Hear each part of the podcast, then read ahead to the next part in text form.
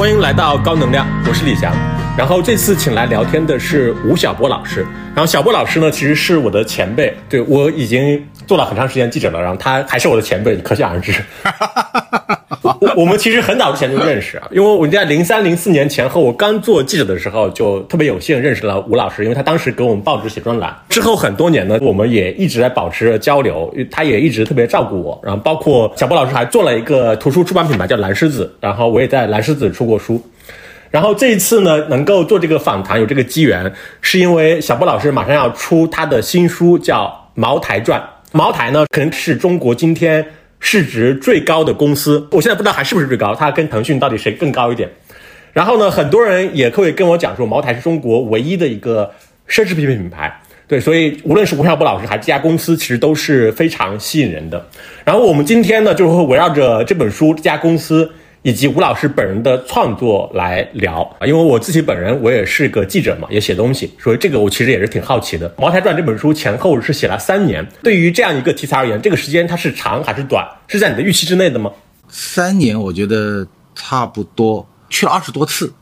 一本企业传记采访量在一百五到两百人之间是。特别正常的嘛，嗯，比腾讯赚好呀。腾讯赚前后六年呢，他他得把腾讯弄疯了，对。但六年，但是你的那个采访时间应该是没有延续六年，是吧？没有没有，采访没有六年。其实腾讯传的采访比茅台要难很多，哦，因为那帮是理工男。有一个哥们儿在接受我采访的时候，我就问他，我说，比如去年前年发生什么事儿？他就很茫然的看着我，他说那个重要吗？我说那个挺重要的。我说你为什么这么问呢？他对我们 IT 上来讲，明天才重要，昨天是不重要的。那茅台真的还好的，不会出现这种情况。消费品是非常强调历史的，是吗？对对对对对。像你的创作习惯里面，就是你的采访跟写作它是分开的吗？还是它同期进行的？比如像茅台这个，它会比如说可能三年，可能两年采访，一年写作，还是说它同时在并行着？啊，不会的，我写作都是一次一次完成的。一般一本书我大概一个多月吧。基本上就一天大概五千到一万字左右，书要开始写到完成，我大概不会太拖的。哦，对我来讲就疲劳战，我不太愿意。嗯，对，但我采访归采访，即便我知道我要去写腾讯，我要写茅台，其实我去调研的时候，其实并没有一个完整的结构，就要打算怎么写，它的主题大概是什么，最后会写出什么让自己觉得特别高兴的事儿，或者对读者有益的事儿，一开始是完全不知道的。就，然后慢慢慢慢慢，哎，觉得这个比较重要，那个比较重要，搭积木一样的。甚至有些一开始认为比较重要的事情，后来发觉并不重要，或者没办法写。嗯，写作可能是这么一个好奇心不断的满足探索的过程。所以他真正的去写书的过程其实并不长，然后之前其实都是在完成这个采访啊，包括构想的过程，可以这么理解是吗？对我历史上都是这样的。嗯，我写大败局、写激荡两本，整个完成时间都在两个月以内的。我去年写《人间杭州》有一个月，我五月一号写，五月三十号写完了，基本上都差不多。嗯，因为你二十来次，呃，一百多个人的访谈，这个是必须的，已经不算多了。他们家还好，就是他们家的历史资料特别丰富，就特别的完整，是我见过最完整的了。创始人早年的三个人里面有两个是有回忆录的，就王毛、赖毛和华毛。嗯，那么华毛和赖毛是有亲笔回忆录的。然后，呃，五十年代初的时候，贵州省就专门写过一个茅台简史。然后他的档案库里面找得到最早的一个档案是，一九五一年，国有去买了他那个厂一个月以后的一次，呃，评级会议，就大家评工资了，啊，评薪定级会议，那个资料就有。然后它的脉络是一个传统的，原来算手工业嘛，啊，是，啊，那现在这个一个工艺型的制造业，除了白酒的。工艺我需要去了解以外，其他的从组织管理啊、架构啊、战略啊、营销啊、品牌啊这块来讲，并没有特别让我意外的东西。茅台传的所谓的挑战就是它是不是可以被借鉴的，它是不是可以被复制的，嗯，它是不是一个天上掉下来的东西，就老天爷赏饭吃嘛，是吧？你只要老老实实接得住，你就能够活到今天，这是一个需要回答的问题。嗯，那所以茅台是属于老天爷赏饭吃这种类型的公司吗？我觉得不是诶，真不是。我觉得真是一代人特别努力的一个结果。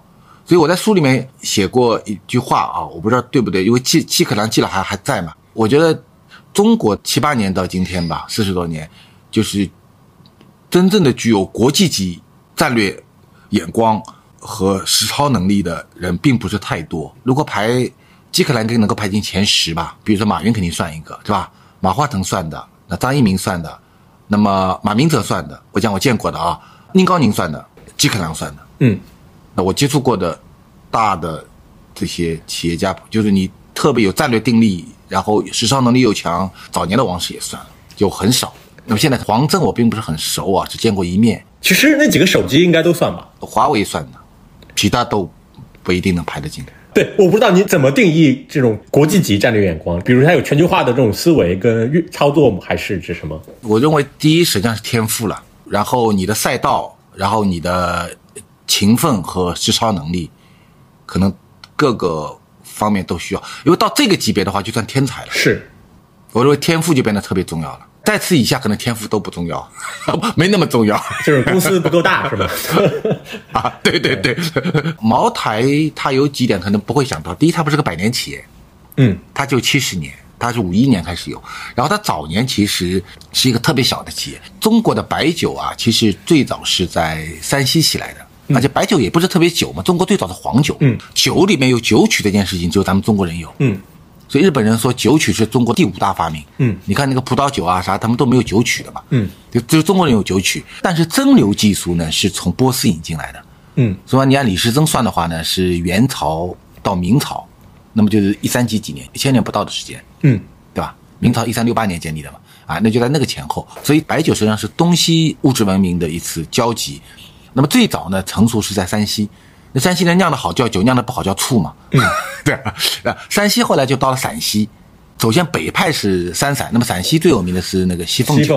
后来到了明朝，应该在元武以后，很多人口要往南移嘛，就到了宜宾那一带，那么就就出现了川酒。那么川酒就像五粮液啊这些川酒。那么早年其实茅台酒属于川酒系列的，嗯，叫川陕嘛。所以第一它没有一百年，第二呢。早年它仅仅是川派白酒中的一部分，它现在我们叫酱香型白酒嘛，对吧？对，就酱香型白酒这件事儿，一九七九年以前是没有的，这是他发明的，是吗？对，他是第一个发明了香型，就香型这件事情是从茅台一九六零年代开始的。那么原来喝酒就好喝嘛，就味道嘛，对吧？从味到香，这是一个特别大的变化。七九年以后就十二大香型，它就独立成派了，它就成了一个叫酱香型白酒。川酒里面就从浓香型白酒，然后呃北派就出现了清香型白酒和什么凤香型白酒、兼香型白酒、豆香型白酒，就出现了十二大香型，就跟门派一样的了。就你原来你武功再高，你是武当派的一个员，对吧？是。你现在成为青城派的这件事特别重要，开宗立派了。呃，茅台是中国所有白酒中有几个特别开创第一的。第一呢，它是第一个把生产工艺公布的。六十年代中期的时候，他就把他的勾酒的工艺给公布掉了。然后季克良他们这一代人呢，就搞十大工艺，就你要做瓶酒，你要十大工艺，其中有五个被后来成为酱香，所有都要做的。这一代茅台人，他们做酒和之前老祖宗给他们的方式，每个环节都不一样的。嗯嗯嗯，我跟你讲几个啊，第一个，今天的茅台酒，它用的高粱叫红缨子高粱，然后呢用小麦加水，呃，五斤高粱小麦酿一斤酒，那是五比一。那么早年王猫、赖茅、华猫的时候呢，有的是四比一，有的是五比一，有的是六比一。嗯，赖茅里面还有药香，它还放中药。嗯，从比例是不一样的。这第一件事情不一样。第二件事情呢，比如说你酿酒，你要有酒窖用。今天茅台镇所有的酒都是条石窖，就一块块方块的石头了做的。但我早年我去看他们的那遗迹都还在嘛。王茂当年产量最大的，嗯，他们那个私人的呃庄园里面的两个小酒窖还在，我带他们去看了一下，嗯，基本上都是泥窖和碎石窖啊。高粱现在用的全部都是红缨子高粱，当年也都啥都用的，嗯，这个做起来都能用的。对，然后呢，比如说呃酒要需要摊量，摊量多少时间？你是用中温取酒还是高温取酒？啊，你的酒曲的温度大概是多少？现在的酒要放五年嘛。才出来，是吧？一年酿酒，三年存，三年存里面先个小沟，沟完以后再放回去，再做大沟，再出来，再放个半年到一年，再出来五年。早年的时候呢，实际上大部分的酒是没有陈酒概念的，嗯，基本上今年酿完出来了，嗯，从原材料开始到酿酒的工艺，到勾酒，到酒的储存等等方面，其实早年是没有规范的。早年他就三户人家并在一起的，那三户人家又各有工艺，师傅告诉徒弟是没有文字的嘛，对。那么现在呢，基本上酒已经非常的标准化了。有有人喝茅台酒会说：“哎，吴老师说那个二零二二年的茅台酒比二零二零年的好喝，那叫扯淡。”嗯嗯嗯，这件事情是不存在的。但是酱酒跟所有的其他酒相比的话呢，它有一点是不一样的。这个一九六零年代的时候，有个叫周洪刚的，当年搞茅台试点，和季凯郎他们研究出来的，就是酒都会储存嘛。对，有的酒越陈越香。白酒领域里面，只有酱香型酒有具有这个特点，也就是某种意义上来讲，比如你把清香型的酒，你把汾酒放个十年，你把茅台酒放个十年，打开来喝，其实汾酒它的酒体和香型变化并不是太大，嗯嗯，但茅台酒变化就非常大，所以它是有很多变化的。嗯，你从它的渊源来看的话呢，茅台酒走到今天并不是一个必然现象，嗯，并不是说必然。呃，当年老天爷给你，你就是个天之骄子，你就生下来你就能考进北大清华，并不是的。嗯，而且茅台酒曾有十六年亏损的，七八年以前亏损，然后它真正成为白酒业的老大，也就最近十年的事情。嗯，因为中国最早白酒是汾酒，叫汾老大，汾酒是最早产量过一万吨的。嗯，八十年代到九十年代中期，大概长达十五年时间都是汾酒。嗯，就出口国内的利润，它一加利润得后面加在一起总和。然后产量，然后到了九六九七年以后，五粮液起来了，就王国春他们，嗯，呃，浓香就起来了。那么浓香大概也统治了十五年左右，所以茅台酒真正在白酒行业成为第一名，应该是在零七零八年以后的事情，嗯，成为整个行业第一。那后来他就一骑绝尘了，就就很难赶上了，对。嗯，所以我到五粮液，他们也会经常跟我开玩笑说，我们就看茅台还能撑多少年呢？因 为我们撑了十五年，他们能撑多少年？对，看长进是吧？对。但酒呢，它有一点就是，我不知道你喝不喝白酒，就喝过浓香，就不太会去喝清香了；然后喝过酱香，就不太会去喝浓香了。它的口味的依赖度特别强，这个跟茶叶很像。比如我原来喝绿茶。然后喝了红茶就不太会喝绿茶，然后你喝了普洱就不太会红茶，然后你喝了岩茶和单丛，你喝普洱就比较寡淡，就它口味是有点降级的。人对成瘾性的商品的依赖度，就你吃过辣椒以后，你吃江浙菜就很寡淡，它有种降维模型的。嗯，这个是你的个人感受，还是说它确实是一个普遍的现象？无论是对茶叶还是对酒的这种对一级一级的这种 依赖度？呃，我是这样的，我碰到很多朋友这样的，我不知道你高能量的。听众朋友是怎么样的？对对，因为如果是这样的话，那其他的品类可能就会很难持续的去获得他他的用户了嘛。因为你的用户相当于是不断的抛弃你去拥抱其他的品类了嘛。它有很多原因了，还有一种原因呢，就是不上头。二零一一年的时候，尼尔森对高端白酒消费者去调研的时候，说你各种的诉求，你喝白酒哪件事情你觉得最重要？那么大家认为是喝酒不上头嘛？那么茅台其实就有这个特点。那但是周恩来喝茅台。他跟尼克松讲就两句话嘛，嗯，第一句话说说这个酒不上头，嗯，第二句话说我们当年红军长征，我们用这个酒洗过脚，嗯，那这其实就两个很大的诉求，一个诉求是人的消费体感诉求，是。让你可以多喝一点，是吧？哎，不上头。第二呢，就是它跟我的国家记忆有关系，嗯，白酒是一个很大概念是社交货币。那么它不上头，是因为它是中国所有的白酒中唯一一个高温制取、高温酿造、高温取酒的三高。嗯啊，那汾酒制曲是低温的，嗯啊，那么五粮液是中温的，所以按照您刚才描述的，茅台成为今天的茅台，它其实是带有偶然性，它不是一个必然发生的一个过程，是吧？我认为任何企业走到今天都是偶然的嘛，嗯，都没有老天必然让你变得那么大，是吧？甚至它变成两万多亿的一个市值公司，那一定是企业家精神，就这一代人努力的一个结果。对，所以我并不认为是谁来干茅台的董事长。都能够把茅台带到今天，我是绝对不可能的。嗯，现在呢，那零九年他已经一骑绝尘之后呢，是不是谁来干都可以了呢？就符合巴菲特那个投资标准嘛？就说谁来干 CEO，这公司都很厉害，我们就可以投他。他现在是处于一个非常特别的时期，就是个就抛物线在比较高的一个点上在飞行。嗯，就他只要不犯错误，就人家要干掉他就很难。嗯，茅台跟。腾讯，我写它就是两个极端的产品，有一类产品是靠技术创新来迭代的，像互联网是最快的，那还有比较像汽车啊、冰箱、空调、洗衣机啊都一样嘛，对吧？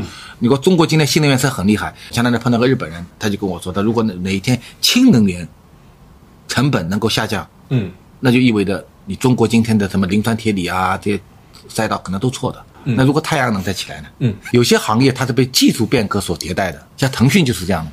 是。啊，就它它是被技术变革所带。的，但有一些产业呢，就是极少数的产业，它跟技术变革没有关系，甚至它跟周期都没有关系。嗯，酒是极少数跟周期没有关系的，就经济好举杯相庆，经济不好借酒消愁，嗯你都得喝，是无非你喝谁而已。它的配方不可能变嘛，还是红缨子高粱吗？他们现在所面临的挑战其实都不是技术的问题，他们最重要的是保护这个环境嘛。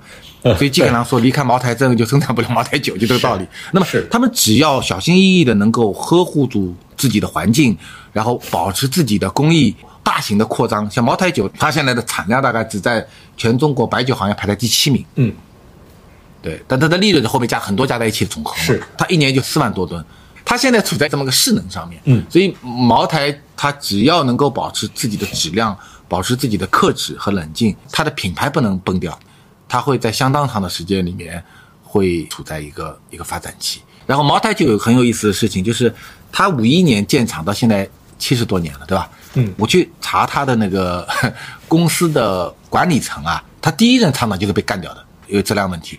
他被干掉过很多厂长，历史上董事长啊、总裁啊，呃，最近也袁仁国不刚刚去世嘛？但是他从五十年代初开始到今天，管生产的副厂长从来没有被干掉过。嗯，军管期间没干掉过。最近这一轮的反腐的浪潮，呃，他他从董事长开始到销售公司老总啊，清除了很多人，但他管生产的和管技术的是两个人嘛啊，嗯嗯，从来没被干掉过。他是个国企，但他对品质的自我要求，实际上是已经进入到血液里了。对，现在新上来一个总经理叫王丽，就是管技术的。这个其实很难得的。按照段永平的话说，也是对他的文化跟价值观的某种的坚守嘛，其实是很难的。这个非常难得的，是他自己的原因吗？还是什么原因？我曾经在书里面专门讲过这个问题。对我看早年就是因为外贸，是因为他是有创汇的外贸两外外贸和外交。对对对，所以是有一个外部的刚性的约束力量，希望你去保持这个品质。对，今天也一样嘛。再怎么样进行一个机构整顿，它的生产和技术是绝对不能出问题的。因为今天茅台酒还是国力，我们开国宴还是喝茅台嘛。那如果这个出问题的话，那就不是一个企业的问题，那是个政治问题。是，所以在茅台质量是一个最高政治这件事情，它的坚持是因为很大的一个外部原因给它带来的。早年是周恩来，对吧？外交部，那么到今天为止，基本上还是一个带有一定的国家任务的模型。你看最近请国宴还是很茅台，在质量上面要战战兢兢。所以他的这种坚守其实是有商业之外的原因的，有强大的外部的一个约束力量在。这个因素，如果你回到更长时期的一个商业世界里面，它可能就是一种道德约束或者家族约束嘛。那么这里是用政治任务来约束的。那么可能，比如说我如果是个百年企业的话，那可能是我这个祖训，就天天早上给祖宗烧香的时候，是。就你要啊念这一段话，这种敬畏感是吧？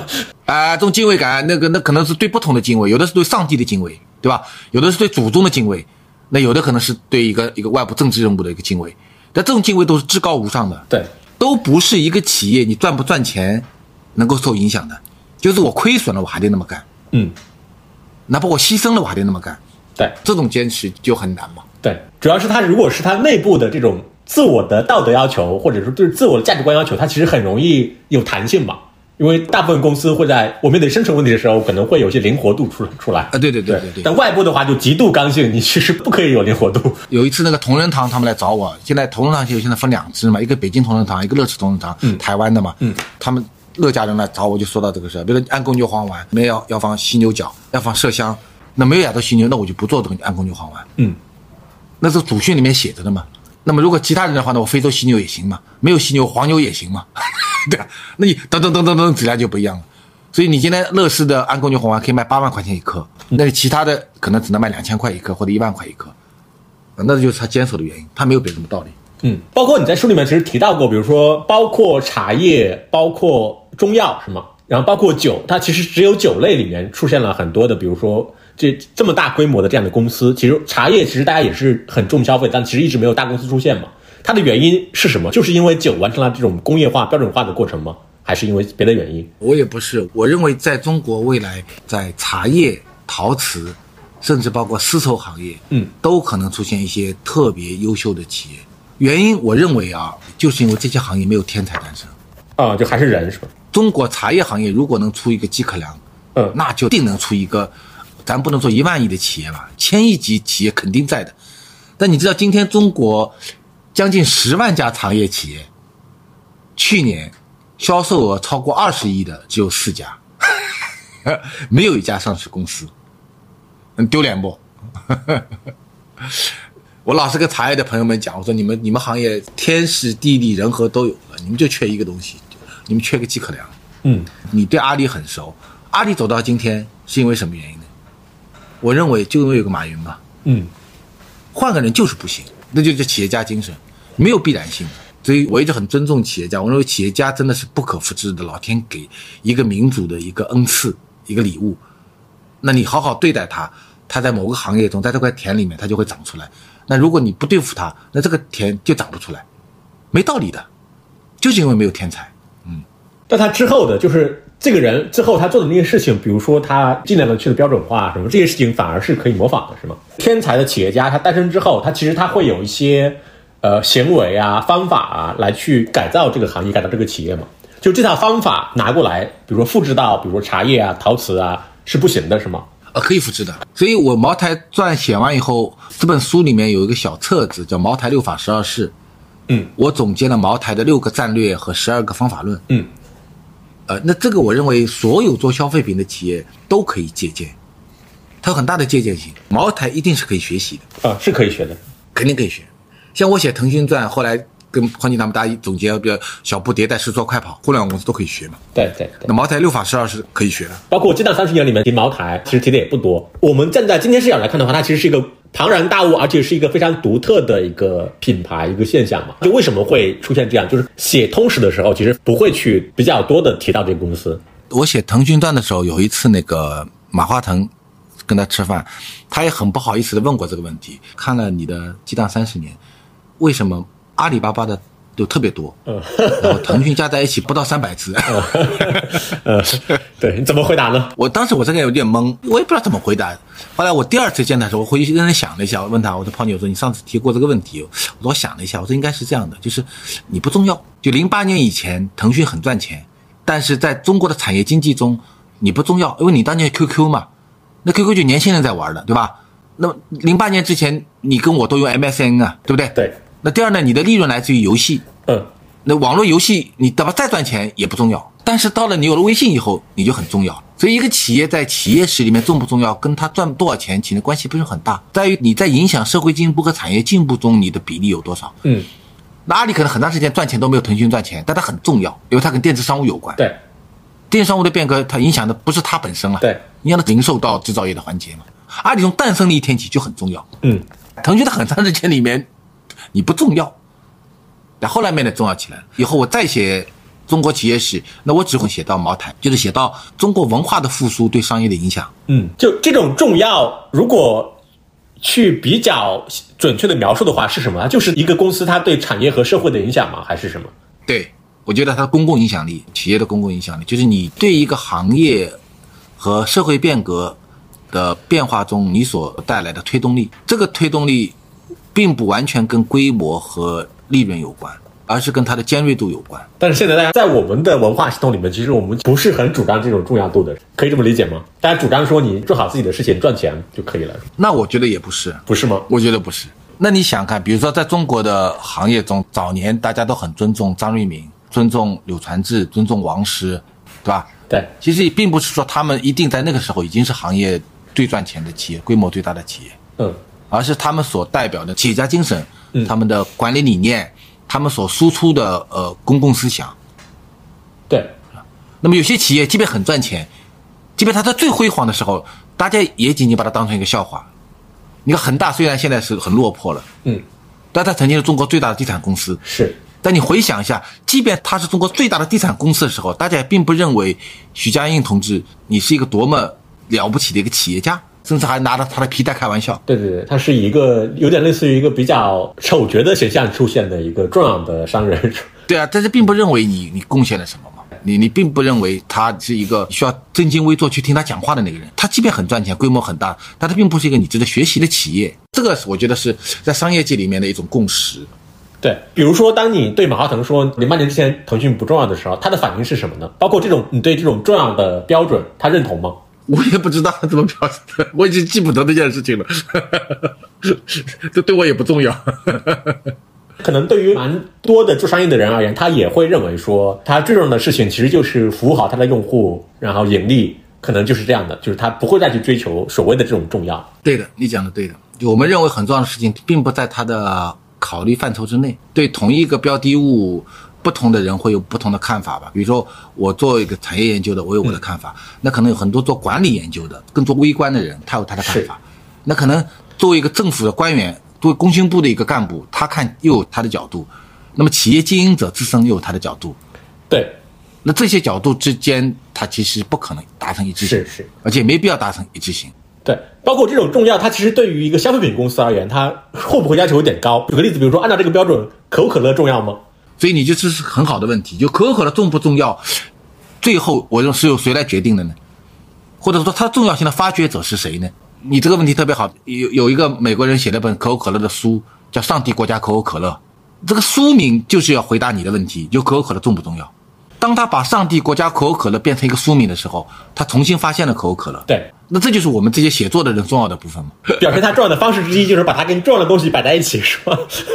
放到重要的背景里面。那有些重要性可能是企业它自身就会发现出来的，那有些重要性可能是需要外部来呈现的，甚至有些重要性它会产生巨大的一些冲突。比如说你那个当年德鲁克写通用汽车一样的，那斯隆就觉得你他妈乱写嘛，对吧？要我我退休以后我再写一遍。所以你看，那个德鲁克同样写通用汽车，和斯隆写通用汽车，一本叫《我在通用的日子》啊，一个叫《企业的性质》。那么同样写的东西，而且他们是写成了就两个完全不同的，甚至带有冲突的重要性。所以历史无非是被大家重新诠释的过程。就像我一样的，你知道吗？茅台是很有意思，像茅台是中国我见过的所有企业里面出书最多的企业。茅台大概出了四五十本书，完全难以想象。海尔都没出那么多。我跟人家讲，都你也很难想象。但是茅台是一个挺低调的一个家公司，是吧？但其实它是个非常希望去让别人认识自己的公司，是吧？它有一段时间里面叫文化茅台，或者叫茅台文化。它有很多东西没有办法用广告来呈现，它有很多特点啊。你比如说，它跟中国一些领导人的关系，跟外交部的关系，它没有办法变成广告嘛。还有很多历史。他可能三十秒是讲不明白的，他通过书是一个很好的媒介嘛。那因为每个人他都没有像我这样做过调研嘛，所以很多事情以讹传讹，就不断的资料叠加啊，就变得很厚。就是引用引用引用再引用，就越来越厚，是吧？对对对对对对对对对。有意思的，其实他们公司的这种资料的保存的是相当好的，然后可能就只有招商局可以跟他们差不多吧，甚至可能更好一点。我不知道这个原因，因为消费品公司本身就很注重这种品牌的这种历史的梳理吗？还是因为什么原因？还是因为它是国企呢？就腾讯应该就很差是吧？哦，腾讯就没有，不是应该导一堆 QQ 聊天记录和邮件给你吗？他们连开过会议纪要都没有的呀。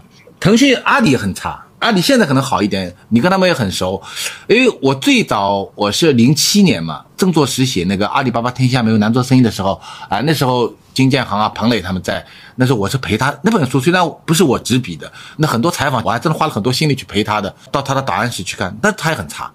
那时候他有很多光盘，一堆视频，啊，一堆视频啊，你知道的，哎，一堆那个拷的视频都扔在地上的。那后来慢慢慢慢有，我记得我那个时候去写的时候，哈佛刚刚来做 paper 嘛。零七零八年啊，那么后来它就很多了，所以最早期的时候是没有的。但是茅台是特别齐全的，它是国有企业有关系，因为早年的国企啊都很齐全。嗯，我去过鞍钢，啊，鞍钢从建厂第一天起，档案室里台台都有报告啦。还有一件什么事儿呢？就是厂长离职的时候，要你把工作那个本交出来。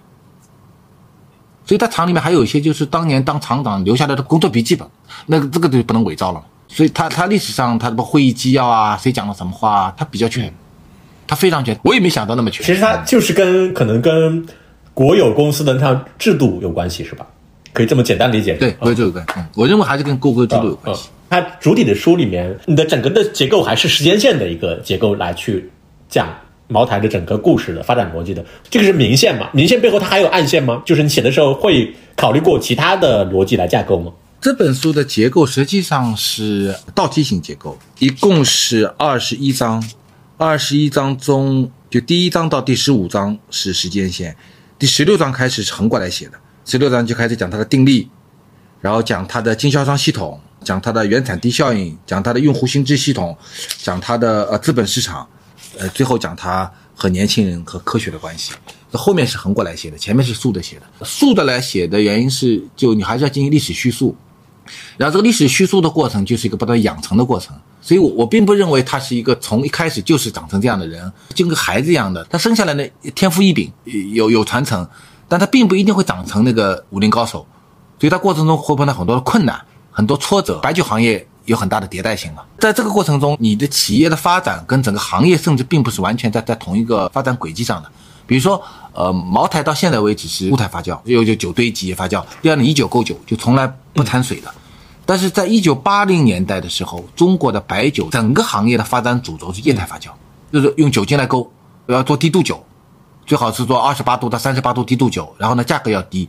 那么像这三条东西，茅台全部都违反的嘛？国家说你要液态发酵，所以它是固态发酵；国家说你要用酒精来勾兑，我还是用五斤粮食来做酒；国家说你的酒精度要下降，那它还是五十三度，这不就是个反动派嘛？那这个你们能守得住了？所以这就是季克良、周开良他们这一代人，我觉得很牛的地方，就他们还是守守住了。但是国有企业也可以违反这个主旋律吗？对，书里面就写到这个原因嘛。有一次那个季克良在会上就讲的，讲讲完以后，领导就把他拖下来，跟他讲说：“你不能再这么讲了，说你这么讲这个跟中央精神不一样。”然后季克良说：“说好的，我以后就不公开讲了，但我还是会坚持这么干的，除 非你把我撤了。”就这种人嘛，就他运气好就碰到这种人。要碰到一个领导说好，那我就这么干的人，那就没有今天的茅台了。相对来讲，它是一本企企业传记，但它更多的带有一种分析性。嗯，这可能也是我写书的特点啊。我就有点好奇，比如说，你看，就是我们的教堂里面，就是你对季克良，就是季老师非常非常推崇的嘛，就认为他可能是国际级的这种战略眼光的一个企业家。但是其实你反而在书里面看的过程里面，我会感觉说，他其实他的整个的。琢磨，其实，在那个书里面也没有那么的浓墨重彩去写。那这个也是我比较好奇的一个问题。有一本写索尼的传记，我不知道您看过吗？就是《索尼私人生活》嘛，它也很有名。它也是公司传记，但它其实是非常巧的，它是通过呃人物来推。比如说，可能对，就是景深大啊、盛田昭夫，然后盛田昭夫之后的 CEO，这样一个一个推。啊啊啊！景深大、景之勋啊，这些人我看过。嗯，反而他的就是人物的形象，就是感觉也会非常的。丰富就是有有时候你都分不清楚他到底要写这个人还是写这个公司。我不知道就是你在做的时候怎么处理这种，比如说人物，因为有的时候他写公司传记，他有时候也很容易说就变成了这个几个主要人物的一个故事来串嘛。有过这种困扰吗？我没有想过用这样的方式来写，因为第一他没那么戏剧性，他从细节角度来讲，因为他可能跟索尼呀这些很大的区别在哪里，就是他的事件的颗粒度没那么细。它本来就变化比较小嘛，它不像索尼这公司一样的，就是它从很小，从成田昭夫开始做起，然后到国际化啦，然后又裂变出一个东芝来啦，包括日本的这个高高速发展啦，包括成田本人的很多政治情怀啦，它有很多可以写的接触点。但茅台就非常的单纯，嗯，它的颗粒度度都很粗，那没那么细的颗粒度。第二呢，季克良本人他把自己叫做笨蛋嘛，所以这茅台六法中有个叫笨人战略慢功夫。一件事情呢，我就慢慢想。你起码想十年才能想明白，这他的原话啊。那么你碰到一个笨人，就那就是李建熙啊，目击战略，就老子不动了，我就守住些都有不变。那这样的东西呢，很难把它戏剧化，或者说他本身的个性中带有反戏剧性。里面也写到一些人了啊，但这些人基本上的特性都很相像，特别的坚持，特别的忠厚。那这些特性就跟茅台这个企业的特性特别接近。那除非就是如果能够把袁仁国写进来，就可能会。出现你讲的这些戏剧性，在这本书中，因为种种原因，袁仁果实际上是被屏蔽掉的。对，那我理解，其实像茅台这个公司，它就很难人格化，是吗？比如腾讯的话，比如大家第一时间，它可能就会跟马化腾本身的人格，它就是互相投射嘛。包括阿里巴巴，它其实也有这种，但茅台它可能就比较难去这么处理，是吗？就是它不是一个创始人还完整的经历了整个过程以及一直存在这样的一个一个公司。它本质上其实是的，因为季克良。到茅台是六六年吧，他干了五十年呀，他二十六岁去的，七十六岁退休呀。茅台理论上讲就在他手上起来的，他干了五十年，他本质上带有创始人的很浓重的色彩的这一类企业，它本身的特点，因为它不是靠技术创新来推动的，它也不是靠那个全球化市场来推动的。从这个角度来讲，茅台对很多消费品企业可能更好学，特别在这个时代啊，就是。大家都不再那么快的时候，嗯，或者快也未必能起到决定性作用的时候，可能慢就变得很重要了。那你怎么慢呢？慢有时候比快更难。是慢是反人性的。对，慢更难嘛。慢要克制很多东西，慢需要很多自律，慢需要很多做一些特别底层的事情去想明白。快其实不需要想，速度可以掩盖很多问题了。是，那你慢就会把所有的矛盾都暴露出来。所以相对来讲，它今天对很多做消费品的企业来讲。啊，这本书出来以后，我觉得啊，可能会更带有借鉴意义。是，但是你说的这种借鉴意义，它其实跟市场的很多通行的看法其实是相反的嘛。我我相信如果去问绝大多数做消费品的人，都会认为茅台是很难复制以及不能学的嘛。它有它有天时地利人和这样的，就是你不可能找那么多党和国家领导人给你背书啊，各种。呃，也不是啊，你现在去问很多喝茅台的人，他都未必知道许世友是谁，嗯或者你问问周恩来和茅台酒的关系，他们未必知道的。他的三度赤水跟中国早期领导人的关系，甚至今天他跟外交部门的一些关系，其实仅仅是茅台的成长的一个部分。其他的企业可以用另外的一套叙述方式来构建这一部分，就神话部分嘛，跟开国大典的关系啊，这是一套话语系统嘛。那我专门书里面还在讲了这个事儿。这本书第一次弄明白的，以前都没弄明白过。冯就跟他搞，你这么写，我们跟打官司。我这弄明白了这一次。对，可能神话本身是不想被人弄明白的，是吧？然后被弄明白了，嗯。对那这套系统其实是一套品牌的神话系统。那么无非是茅台有自己的方式来构建，那么其他也有其他的构建方式，所以这套系统并不是不可被复制的。那么另外的部分就是关于质量的部分啊、渠道的部分啊，比如说它的消费者心智的部分啊，都可以学的。那相对来讲，茅台比腾讯好学，比阿里好学。阿里是完全不能学，阿里怎么学？阿里才在难才难学呢。那马老师是叫神龙嘛？它的迭代过多，以至于不可学。那是个想象力嘛？有些公司是跟想象力有关的，像茅台不是跟想象力有关的。茅台它不是跟想象力有关，它其实它更关键的部分是什么？是它的那个坚持，是吗？慢。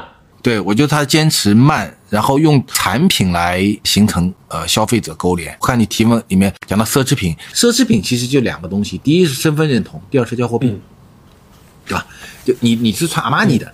你还穿 GUCCI 的，实际上是个身份认同啊。你是戴一个华为的手表和戴一个呃百达翡丽手表，你就代表你此时是你的身份认同感嘛？这第一个的。第二件事情就是你戴了这个表和穿了这件衣服出去的时候，它本身能够变成话题。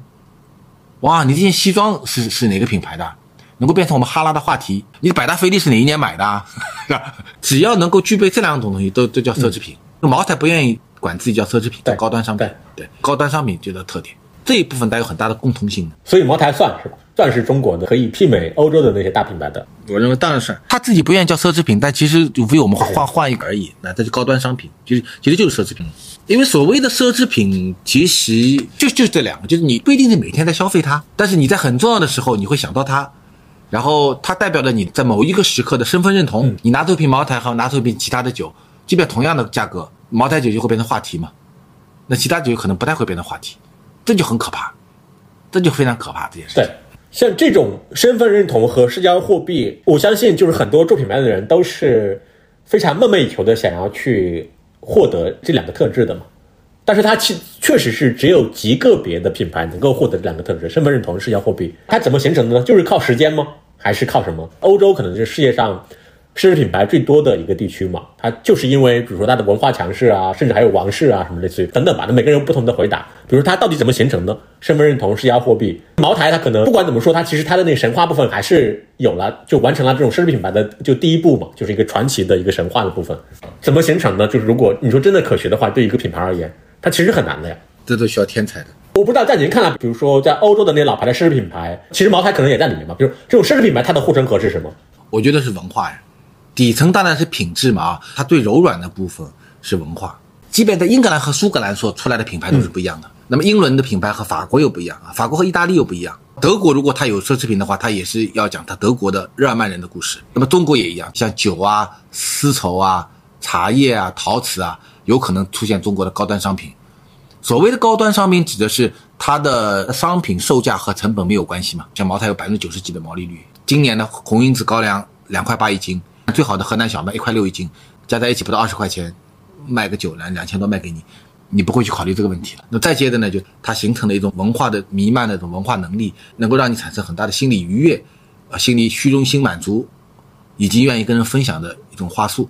所以我认为是个文化。我们讲的欧洲的这些文化，跟它很几百年的这些积累是有关系的。你回过头来讲，比如说美国为什么很难产生这种东西？我是这么认为的。因为美国作为一个新大陆，它的底层的文化实际上是有几个构成的，比如牛仔精神，就是冒险啊。第二呢，像可口可乐所代表的快乐，好莱坞和比如说麦当劳、肯德基、沃尔玛所代表的快速消费文化，那么它就是当冒险、快乐和快消费变成美国文化。这个这个算吧，就就美国是民主的底层也就这些东西了。就美国人要要把这个变成一个奢侈品，有点难了。是，所以我之前问过一个做品牌的人，就是为什么奢侈品牌可能都集中在欧洲，可能全世界其他地方都可能都比较难有这样的品牌出现。他的回答就是说，因为欧洲还保留着王室啊，就是有的地方保留着王室。对，嗯，茅台跟国家领导人之间的关系，其实曲折的体现了这个特点的。所以您讲的文化，就是它还不只是公司内部的这种文化，就是它可能对品质的坚持啊，这种价值观的坚守啊，它还包括这个品牌它所在的国家和地区的那种文化，是吗？可以这么理解是吗？对，我认为它体现两个东西，就就品质本身是个前提嘛。那另外两个就是国家和时代，这个特别大的关系。这个中国，因为它还是有个很漫长的民族记忆。对。那第二呢，就这个时代。我认为茅台到今天跟中国的这个中产阶级的崛起、企业家阶层的崛起是有很大的关系的。否则喝不起那么贵的酒的。有一个朋友专门写了本书在讲，他基本上建国以后到今天，基本上相当于一个公务员一个礼拜的工资，就哪怕当年是几十块钱一个月，对吧？茅台酒大概就几块钱一瓶，到现在为止，如果你一个月拿一万多块钱的话，两千六是不是相当于你一个礼拜的工资？就在历史上就相当于一个工薪阶层一个礼拜的工资，这是相当昂贵的一瓶酒哎。如果你工资还是一百多的话，那你不可能两万亿市值嘛？是你不可能一千亿的销售额嘛？实际上跟国家的不断的崛起有关系。第二呢，你看中国叫对外开放，广东是最明显的案例嘛。最早就是喝威士忌，对吧？啊，那威士忌里面加甚至加可乐，加两块冰，对吧？后来喝红酒。啊，那再接着呢，就喝五粮液，那现在喝茅台。那那现在到广东去，基本上企业家聚会也喝茅台是吗？基本上茅台嘛。喝茅台为什么会替代威士忌和红酒？那我认为还是最后面是血液里的文化认同，也没什么道理。我书里面有过有个数据，就是关于红酒的销售，过去十年从一百二十万现在变成了三十来万吨，这就跟红酒人努努不努力没关系了，是它整个一个国家和时代的变化给产业带来的。可能中国人对茅台的消费的变多，比如他可能有我们血液里面的这种。文化基因存在，如果这样的话，它有可能成为一个全球化的受欢迎的一个高端的消费品吗？就是因为它这样看的话，其实我我我觉得可能性不大哎，就很难像比如说什么卡地亚、LV、什么爱马仕这样的，我觉得可能性不大。它可以代表中国文化。他跟外交部十多年前做过很多这样的访谈，它里面就讲到一个东西，跟一个老外在一起啊，吃其他东西啊，或者送点礼物呢，第二天就忘记掉了。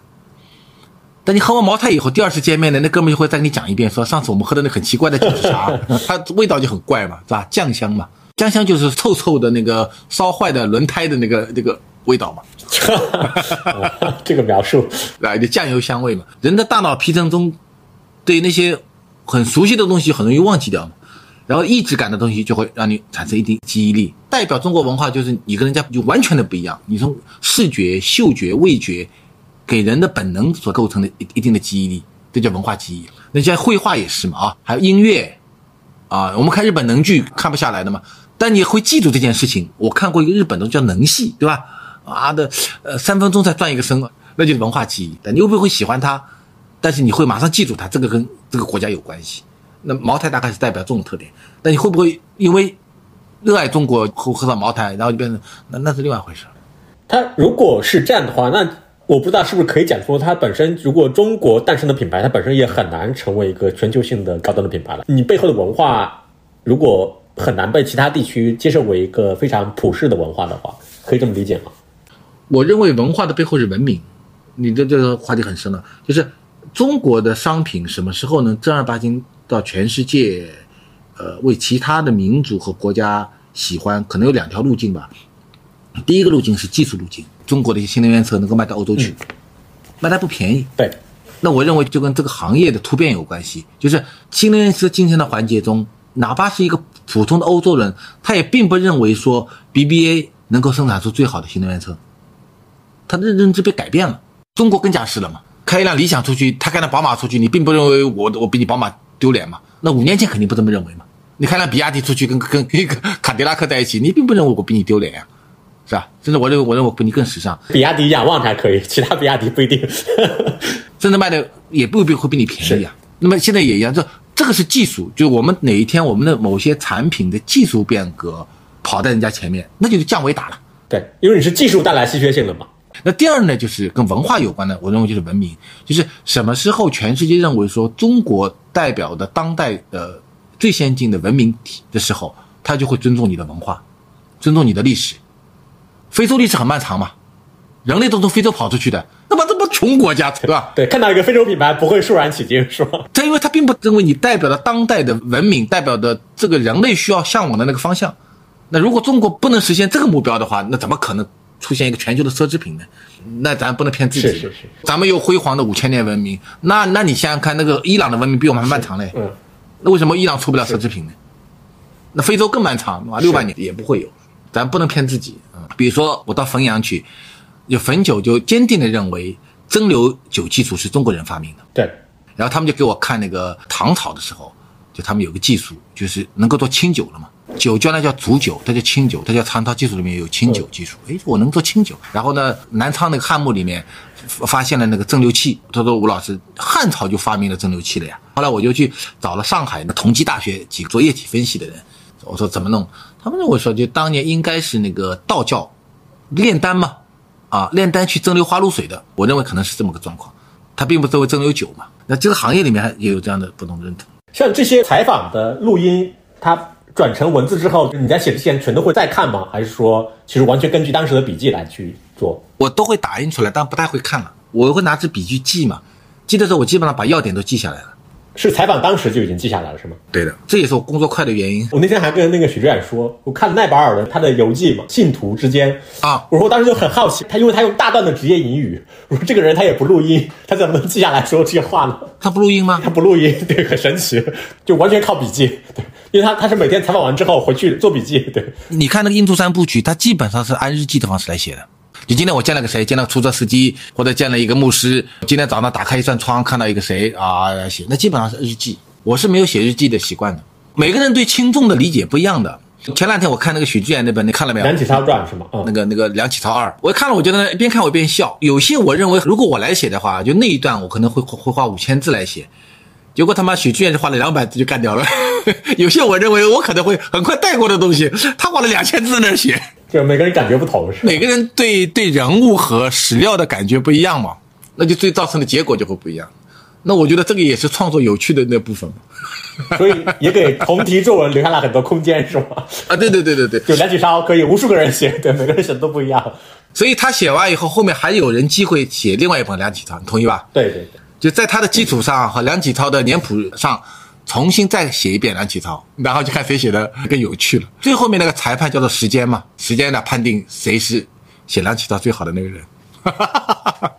虽然第二本比第一本写的好。我那两个人讲，我说你第一本他妈就不用心，不知道干嘛啊。第二本他正儿八经花了很多心力。年纪大之后慢慢有了耐心吧，我觉得对他而言，对，那可能是啊。好事好事，嗯，他写五本嘛。你在正式开始之前对这个故事有一个想象吗？还是说确实完全没有想象的？整个过程下来就是会有意外吗？还是因为没有预想，所以也没有意外？会有惊喜吗？呃，我觉得有惊喜的。我觉得这本书对我来讲还是挺让我。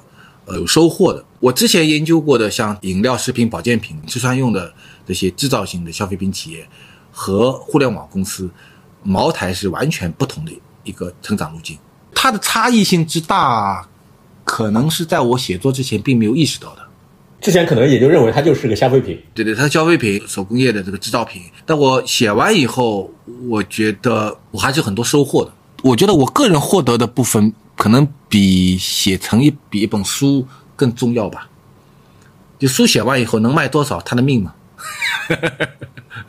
跟我其实也没啥关系，是吧？但是这写作本身对某一种类型的公司成长的理解，可能是收益更大的。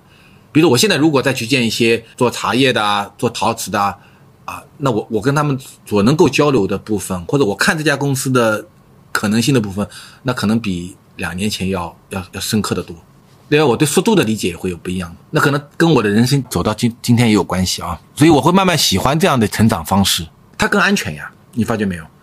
就是茅台的成长方式更安全，对，所以肯定属于巴菲特喜欢的那类公司嘛，对，它是更底层嘛，其实你跟河流一样的，你看最到上面就浪花嘛，对吧？浪花咣了就过去了，那中间的主流就是河床，那河床上面部分有漩涡有险滩，这下面还有一层。下面一层的话，相对来讲就就静水长流了啊。那再往下面还有一层就河床，那就更静止了。像茅台就基本上属于河床的一部分。这有点像，就德鲁克讲过，伟大的公司是没有故事的公司嘛，就河床嘛。对，就很寂寞。跟季格兰打交道，他跟马云不一样。那个马老师在一起，你就知道这哥们儿真的是个很神奇的人。对，他是肉眼可见的神奇，是吧？对，对对对，是不可学习的神奇。但季克囊是可学习的，所以相对来讲，茅台更容易学，更能学，但不更容易学啊。你学了以后能不能变成茅台，另外一回事儿。主要是你一说学七十年，我大部分人可能都望而却步了。说如果在商业上不要去想太遥远的事情，然后脚踏实地的把自己眼谈的事儿做完，然后不要往大里做，往小里做，让自己的事情能够变成属于一个叫简单重复的事情。茅台就属于简单重复呀，那原材料也不创新的，工艺也不创新的啊，一年酿五年是吧？简单重复。其实你看，像我们最大的问题在哪里呢？就是我们要不断的创新嘛，不就未必你会跟得上时代。那其实从写作者来讲也一样的。如果我从茅台上能学的东西，就是学它的简单重复，学它的把心定下来，学它的不要想做那么多的事儿，不要想那么多的用户。茅台的在中国大概就百分之三到百分之五吧，对，那就可能会比忙忙碌碌有更大的成就。只不过这些全都是反人性的嘛。啊，对，年轻时候不相信这句话嘛？不相信这段话呢？我现在慢慢相信了。他有点像之前，比如很多人就会问嘛，他问巴菲特这个问题，说，如果你的这套方法它是大家都可以学习的，并没有什么特别难的地方在，就为什么像巴菲特这样的人这么少呢？然后巴菲特就回答说，因为没有人愿意慢慢变富嘛，就大家还是没有耐心嘛。对对对，对 是吧？这很像，对对对，这个很难的，这个等于是你要把周期变成一个特别长的一个确定性来考虑。我们一般都把不确定性来考虑的多一点，就你把周期中的确定性要提炼出来，然后去想象它的可能性，这个其实挺难的。你最近在最近在写啥了？我我不是在做详谈吗？还是接着就这个系列还在做？因为它就是以人物为中心的嘛。对我觉得我的其实想法特别简单，就是尽量多获取一些素材吧。啊，我再问最后两个问题吧，因为你过程中间你也反复的讲那个就是季克良，他某种程度上他也是一个天才型的企业家嘛。就是比如说这种企业家精神，它本身跟所有制的关系或者是什么，我不知道你有思考过这个问题吗？因为它其实有段时间也是大家会讨论嘛。比如有人就认为国企肯定是没有企业家的，对，我同意啊，大概率是同意的，因为它跟你产权没关系。当一个产权跟企业没关系的时候，其实一个人做判断和决策的时候会有很大的影响。嗯，就好像你赌博一样的，你拿自己的十万块钱和拿许志远的十万块钱赌博的心态会不一样的，同意吧？是，嗯，拿许志远十万块钱赌，说话一下，对输完就反正随便赌嘛对对对我自己都十万块钱，我拿五千块钱来试一下看。那你你你拿五千块说话和十万块钱说话，最终的结果是完全不一样的。本质上讲，国有企业是不可能产生企业家的。嗯，像我们看宁高宁也好，像宋志平也好啊，他们是非常优秀的职业经理人。嗯，他们做了特别多的一些判断。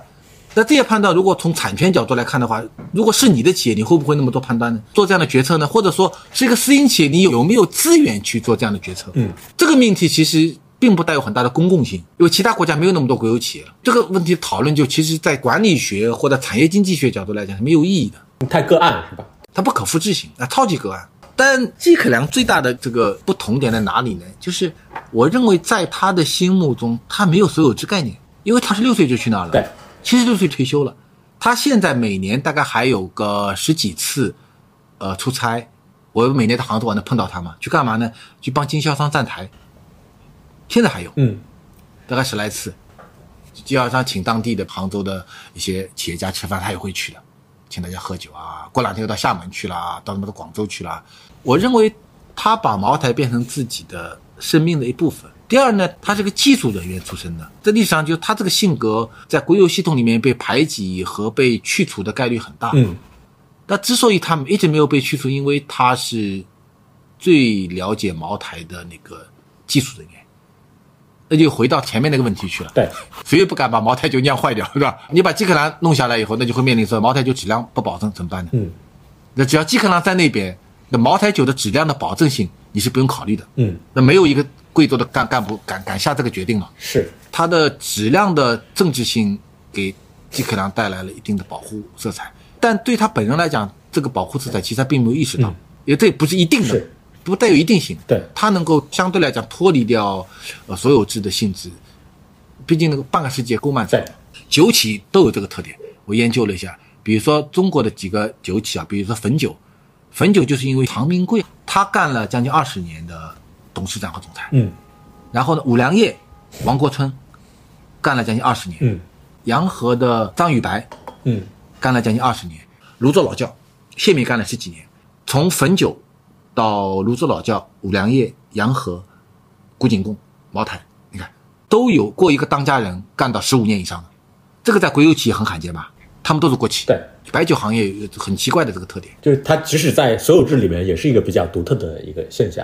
然后另外一个问题是，市场上大家讨论很多的嘛，比如像茅台这样的品牌，它有必要去讨好年轻人吗？就是它要等着年轻人变成他的客户，还是他主动去拥抱年轻人？包括他做了很多联名嘛，可能是有评价不一致的地方的嘛。就无论是跟咖啡联名，还是做巧克力啊之类的，我不知道就是您会怎么看这个事情？我觉得这个是现任的董事长丁雄军的任内最重要的一个工作，可能也是他留给茅台最重要的一个实践和资产吧。啊，呃，因为丁雄军来的时候，基本上茅台的整个一个反腐已经结束了嘛。他是学化学系的博士，正儿八经的博士，本科读到博士的，对，所以他对化化学这个很熟。那么，然后他来了以后呢，干了一件事儿，就是茅台的年轻化，爱茅台跟那蒙牛合作做冰淇淋，对，然后今年跟瑞幸合作做拿铁，他其实都干一件事儿，就是让一个二三十岁的人，在他非常年轻的时候，呃，了解有一种香型叫做酱香，因为酱香并不是到处存在的嘛，除了茅台酒以外就没有酱香了，就嗅觉比呃味觉更敏感。你了解了以后，那么你未必买得起它，但你就知道有个香叫做酱香，然后呢有个酒叫茅台酒，那就静等花开嘛。很多人认为说，中国男的你只要喝酒的，到了四十多岁，然后你有了一定的经济基础，那你一定会喝中国白酒。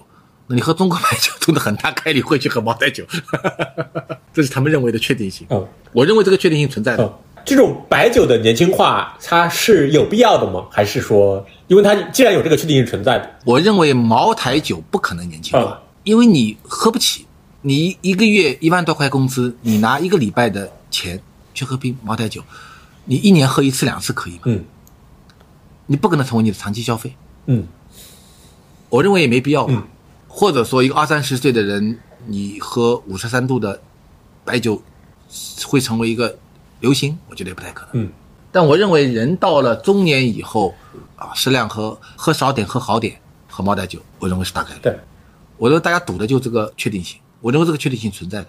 所以他的年轻态、年轻化，并不是一个让今天的年轻人去买茅台酒喝的过程。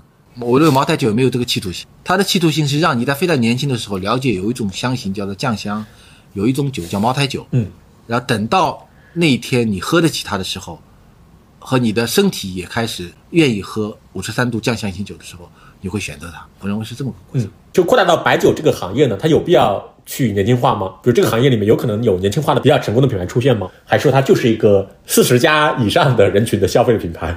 以前有人也尝试过嘛，江小白他们也尝试过。现在郎酒也在做小郎酒，嗯，五粮液也在做像那个沃特嘎酒瓶那样的小酒，一两二两的小酒，嗯，我觉得在尝试。